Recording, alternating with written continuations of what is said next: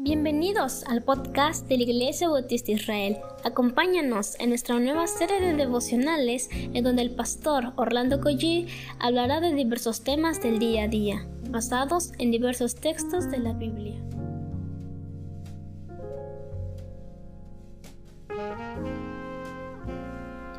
Muy buenos días queridos hermanos, estamos en el capítulo 12, versículo 37 de Nehemías. Y bueno, vamos a orar, ya llegó el día señalado, el día para mí más esperado porque ya nos acercamos a domingo y eso es motivo de regocijo en mi corazón. Vamos a orar. Padre, gracias por cada persona que puede tener y darse ese tiempo, Señor, para escuchar un comentario breve, Señor, que busca, Padre, inspirar, animar y también confrontarnos con nuestra realidad con respecto a, a ti, Padre, al al mundo, al pecado, Señor, y a nosotros mismos. Por favor, Señor, bendice a mis hermanos. En el nombre de Jesús. Amén. Bueno, soy el pastor Orlando Codí de la Iglesia Dios Fuerte y de la Iglesia Israel, y dice la palabra del Señor. Versículo 37. Y a la puerta de la fuente enfrente de ellos subieron por las gradas de la ciudad de David, por la subida del muro desde la casa de David hasta las puertas de las aguas al oriente, el segundo coro iba del lado opuesto y yo en pos de él, con la mitad del pueblo sobre el muro, desde la torre de los hornos hasta el muro ancho, y desde la puerta de Efraín hasta la puerta vieja y a la puerta del pescado, y la torre de Ananeel y la torre de Amea hasta la puerta de las ovejas, y se detuvieron en la puerta de la cárcel. Llegaron los dos coros a la casa de Dios, y yo y la mitad de los oficiales conmigo, y los sacerdotes Eliasim, Maseías, Miniamín, Micaías, Elioanai, Zacarías y Ananías con trompetas, y Masías, Semaías, Eleazar, Uzi, Joanán, Malquías, Elán y Eser. Y los cantores cantaban en alta voz. E Israías era el director. Y sacrificaron aquel día numerosas víctimas y se regocijaron porque Dios los había recreado con grande contentamiento. Se alegraron también las mujeres y los niños y el alboroto de Jerusalén fue oído desde lejos. No cabe duda, mis amados hermanos, que por obra del Espíritu Santo hemos llegado hasta el versículo 43. Y con toda intencionalidad porque llega el fin de semana y es el fin de semana donde la iglesia del Señor, las iglesias, nos reunimos con esto que está marcando la palabra del Señor, lo que un día ocurrió a manera totalmente de fiesta, de festividad, de alegría, de sacrificio, numerosas víctimas, dice acá, y, hermanos, hubo un regocijo indescriptible. Dios lo sabía. Y esta es la parte quizá medular con la que quisiera que nos vayamos este fin de semana.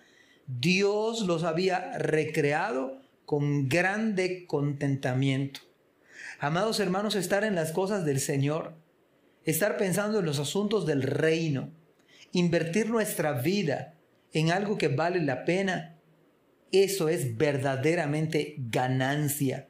No hay un solo segundo en nuestra vida que perdamos al estar en los asuntos del reino.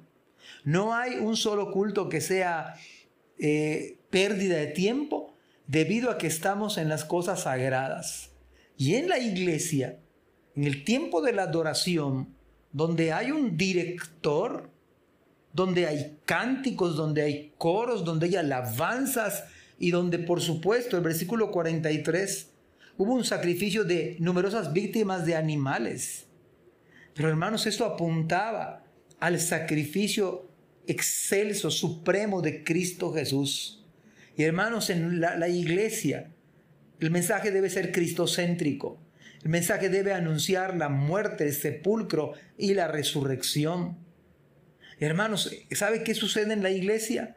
La Biblia dice de estos hermanos que se regocijaron. Dios les dio un gran contentamiento. Se alegraron también las mujeres.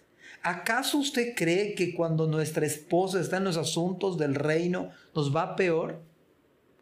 ¿Acaso pensamos que están estando nuestros hijos en los asuntos del reino nos puede ir mal? Yo no veo eso en la Biblia. Yo veo todo lo contrario. Es más, mis amados hermanos, si pudiéramos invertir más tiempo en las cosas del Señor, mucho mejor estaría nuestra vida cristiana.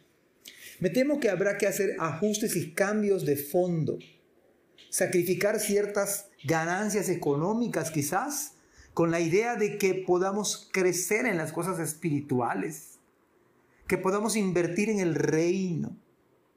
Comentábamos hace, hace apenas este, el día de ayer en una plática que mi esposa le daba a, a unas hermanas y, ella hacía la reflexión de que muchas veces nos cuesta eh, invertir en lo eterno porque tenemos nuestra mirada aquí en la tierra.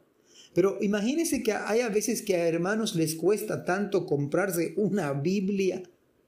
Y qué menos pensar en un libro tan útil en el cristianismo, un libro cristiano. Pero gastamos en otras cosas que pensamos que valen la pena. Mis amados hermanos, Poned la mira en las cosas de arriba, no en, la, no en las de la tierra. Puesto los ojos en Jesús, el autor y consumador de la fe.